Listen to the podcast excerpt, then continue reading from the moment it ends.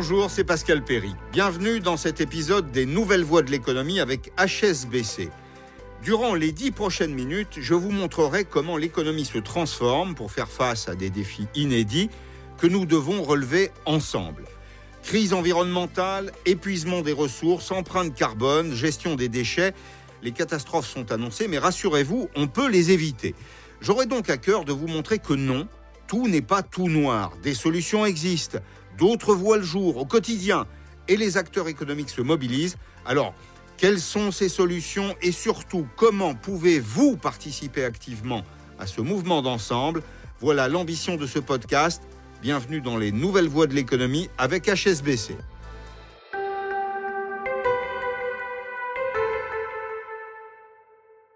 Le réchauffement climatique, nous le vivons tous les jours. Records de chaleur, venez sous les eaux, feux de forêt de plus en plus fréquents.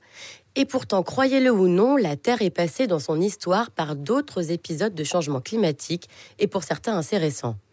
Entre le XIIIe et le milieu du XIXe siècle, la petite glaciation a été responsable de nombreux hivers particulièrement longs et froids mais c'est la première fois dans l'histoire de la Terre que le réchauffement climatique est lié aux activités humaines.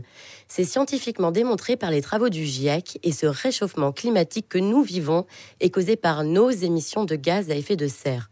Si le carbone, dont nous parlons à longueur de journée, n'est pas le plus nocif, il représente 80% des volumes de ces émissions. Il s'agit donc du principal fautif et limiter ces émissions, c'est limiter le réchauffement. Mais Pascal, quelle est la situation actuelle? Eh bien, le réchauffement anticipé de la planète à l'horizon de 2100 est de 3,7 degrés Celsius par rapport au niveau des températures moyennes de la période pré-industrielle. Des études conjointes du CNRS, du Commissariat à l'énergie atomique et de Météo France vont jusqu'à estimer un réchauffement frôlant les 7 degrés Celsius d'ici à la même période 2100. Le problème, me direz-vous, c'est que les activités humaines sont inévitables. C'est un peu le serpent qui se mord la queue. Dans les 30 prochaines années, le monde comptera 2 milliards d'urbains en plus, et vous vous en doutez, la vie en ville est la plus productrice de carbone. La bonne nouvelle, c'est que si nous sommes responsables de cette accélération, nous pouvons aussi l'endiguer. Mais c'est un sujet qui préoccupe énormément aujourd'hui, mais nous avons attendu longtemps avant de prendre cette problématique au sérieux. Eh bien, figure-toi que non. Tous les dix ans, l'ONU réunit les dirigeants du monde pour le sommet de la Terre pour discuter des politiques mondiales en matière d'environnement. Le premier a eu lieu en 1972 à Stockholm, mais le plus fondateur a été le sommet de la Terre de Rio en 1992. Il a donné le coup d'envoi d'un programme ambitieux de lutte contre le réchauffement climatique. En 1997, tous les signataires de la Convention de Rio ont signé le protocole de Kyoto, qui introduit des obligations de réduction d'émissions de gaz à effet de serre. En 2002, le sommet de la Terre de Johannesburg a complété l'action en intégrant euh, des directives qui sont liées à la pauvreté, au respect du commerce équitable. Et cette dynamique a mené à ce que l'on connaît, la signature de l'accord de Paris en 2015 par tous les pays, alors sauf les États-Unis, qui s'en sont retirés depuis. Il fixe cet accord un objectif global, maintenir la hausse de la température mondiale en deçà de 2 degrés Celsius d'ici à 2100. Ces initiatives sont positives et elles amènent les entreprises à faire un inventaire de leurs émissions de CO2 pour en réduire les rejets. Mais alors pourquoi les rejets de CO2 continuent-ils encore à augmenter? Eh bien, au-delà des accords internationaux, une des premières complexités est dans la difficulté à trouver des instruments de mesure communs. On va prendre des exemples. Le prix du carbone reste trop virtuel avec plusieurs marchés qui coexistent. Il y a par exemple un marché carbone en Europe, il y en a quatre aux États-Unis, six en Chine. Et en Chine, le prix de la tonne carbone varie entre 1 et 12 dollars. C'est ridicule. Clairement, c'est un montant qui n'est pas incitatif à faire des efforts. Jean Tirole, qui est notre prix Nobel d'économie, parle lui d'un prix d'équilibre du carbone à 54 dollars la tonne. Nous en sommes loin. Bonne nouvelle, le monde de la finance semble lui se mettre d'accord autour du niveau d'intensité carbone d'une entreprise qui se définit comme étant le volume des émissions de CO2 rapporté à chaque million de dollars de chiffre d'affaires. Ça permet à chaque secteur d'activité de définir sa sensibilité carbone et de la reporter dans ses euh, différents rapports et prendre conscience aussi d'un problème qui est souvent la première étape pour commencer à chercher de vraies solutions pour résoudre le problème. Mais les émissions de carbone sont donc liées à notre modèle de développement, donc comment concilier respect de l'environnement et progrès économique? Eh bien là, il faut être réaliste. Il n'est pas envisageable de changer notre modèle de développement. Par contre, il est tout à fait possible de l'adapter pour faire en sorte qu'il soit moins émetteur de CO2 et beaucoup d'initiatives voient le jour en ce sens. Des entreprises comme Air France ou Voyageurs du Monde, qu'on connaît aussi sous l'enseigne de VDM, ont par exemple des politiques de compensation carbone via des projets de plantation d'arbres. Il y a également le grand mouvement d'électrification de nos moyens de transport, les trains, les voitures, ainsi qu'une grande partie des commodités dans nos maisons. Mais si ces initiatives sont nombreuses, elles n'ont pas toutes la même efficacité. Il faut prendre conscience qu'il y a des secteurs plus ou moins forts en impact, par exemple le secteur des matériaux, euh, les activités comme la production de ciment, d'aluminium, qui sont énergivores et donc émettrices de CO2.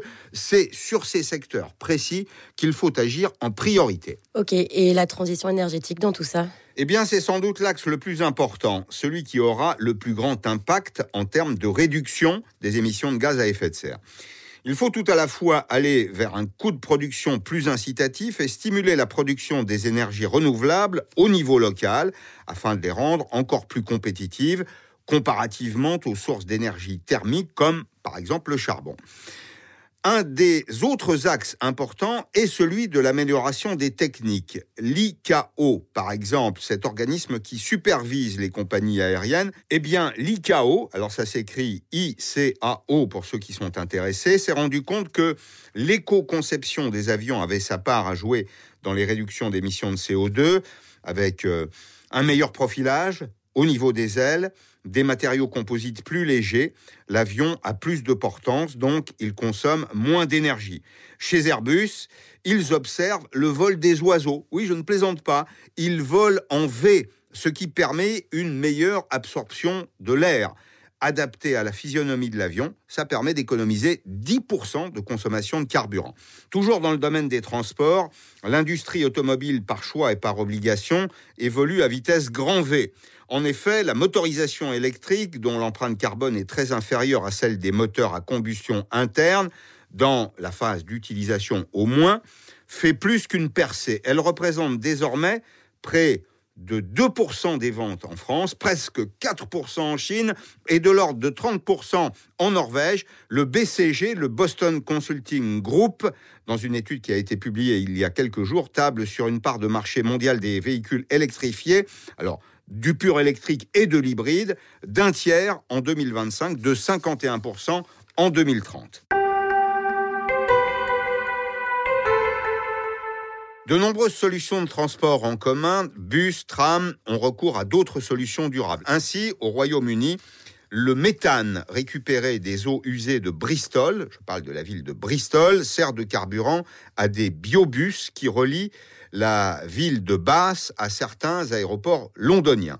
Enfin, le pionnier des véhicules électriques Tesla développe un poids lourd électrique. Certes, euh, son coût demeure élevé à ce stade et la question de l'autonomie n'est pas totalement résolue, mais la faiblesse de ses coûts de maintenance liés au nombre beaucoup plus faible de pièces mécaniques d'usure sur un poids lourd traditionnel peut rapidement en faire une bonne solution, une solution garantie. Pour ce qui est de la transition énergétique, la recherche s'accélère à tous les niveaux. GE, GE pour les Anglais, General Electric, a installé en 2019 à Rotterdam une éolienne de 260 mètres de haut avec des pales de 107 mètres. La turbine possède un rotor de 220 mètres de diamètre, ça fait beaucoup de chiffres, je sais, mais c'est important, soit deux fois la longueur d'un terrain de football. Cette turbine pourra générer 12 MW d'électricité, suffisamment pour alimenter 16 000 foyers européens. Sa nacelle et sa pale sont fabriquées en France, à Saint-Nazaire et à Cherbourg. En revanche, dans certains pays en voie de développement comme la Malaisie, l'Indonésie, le contexte énergétique est tel que le développement des énergies renouvelables sera plus difficile. Ou la Chine, premier hub mondial de production d'équipements d'énergie alternative, ayant des réserves équivalentes à environ 300 ans, les Chinois sont quasiment dans l'obligation de continuer à utiliser du charbon, même si c'est mauvais pour le reste de la planète. Mais les énergies renouvelables ne sont pas le seul levier. Contrairement à ce que l'on peut penser, le moyen le plus sûr de produire de l'énergie en rejetant le moins de CO2, c'est toujours le nucléaire. En effet, lorsque la centrale nucléaire produit de l'électricité, elle ne rejette pas de CO2. Le panache qui sort des centrales et qu'on voit de temps en temps est constitué de vapeur d'eau. Un courant d'air naturel prélève la chaleur contenue dans l'eau des circuits de refroidissement des systèmes de production d'électricité et elle restitue cette chaleur dans l'atmosphère sous la forme de nuages de vapeur d'eau. Tant que nous n'aurons pas trouvé de nouvelles solutions qui peuvent répondre à l'explosion de la demande d'énergie, eh bien, le nucléaire reste indispensable. D'accord, mais alors quelles sont les autres pistes à envisager pour réduire les émissions de CO2 eh bien, opter pour l'économie circulaire, par exemple. Alors, c'est un terme un peu jargonesque qui recouvre des notions aussi diverses que le recyclage et le consommé local. Concernant euh, ce dernier point, euh, il ne faut pas consommer des fruits de la passion qui viendraient de Nouvelle-Zélande en plein hiver. Euh, ça n'est pas un immense sacrifice, mais ça permet d'économiser les économies de carbone induites par euh, le transport euh, en avion, en bateau, sur des milliers, peut-être même des dizaines de milliers de kilomètres. Il faut à la fois aller vers une consommation plus locale pour les ménages comme pour les entreprises. Heureusement, les entreprises sont de plus en plus nombreuses à stimuler la production d'écosystèmes durables européens plutôt que d'importer des matières premières ou des équipements industriels qui viennent parfois de très loin elles utilisent de plus en plus de produits recyclés localement. Ou encore et toujours, puisque nous en avons déjà parlé, les smart cities, ces villes à la logique d'optimisation de la consommation d'énergie et évidemment en optimisant, on réduit. Ce qui caractérise ces smart cities, c'est une forte urbanisation conciliée à un respect maximal de l'environnement projets urbains co-responsables, utilisation des énergies renouvelables, bâtiments durables, éco-mobilité. Des villes sont à la pointe sur ces critères. Je pense à Addis Abeba en Éthiopie ou à Johannesburg en Afrique du Sud. Alors on parle aussi de la séquestration du carbone.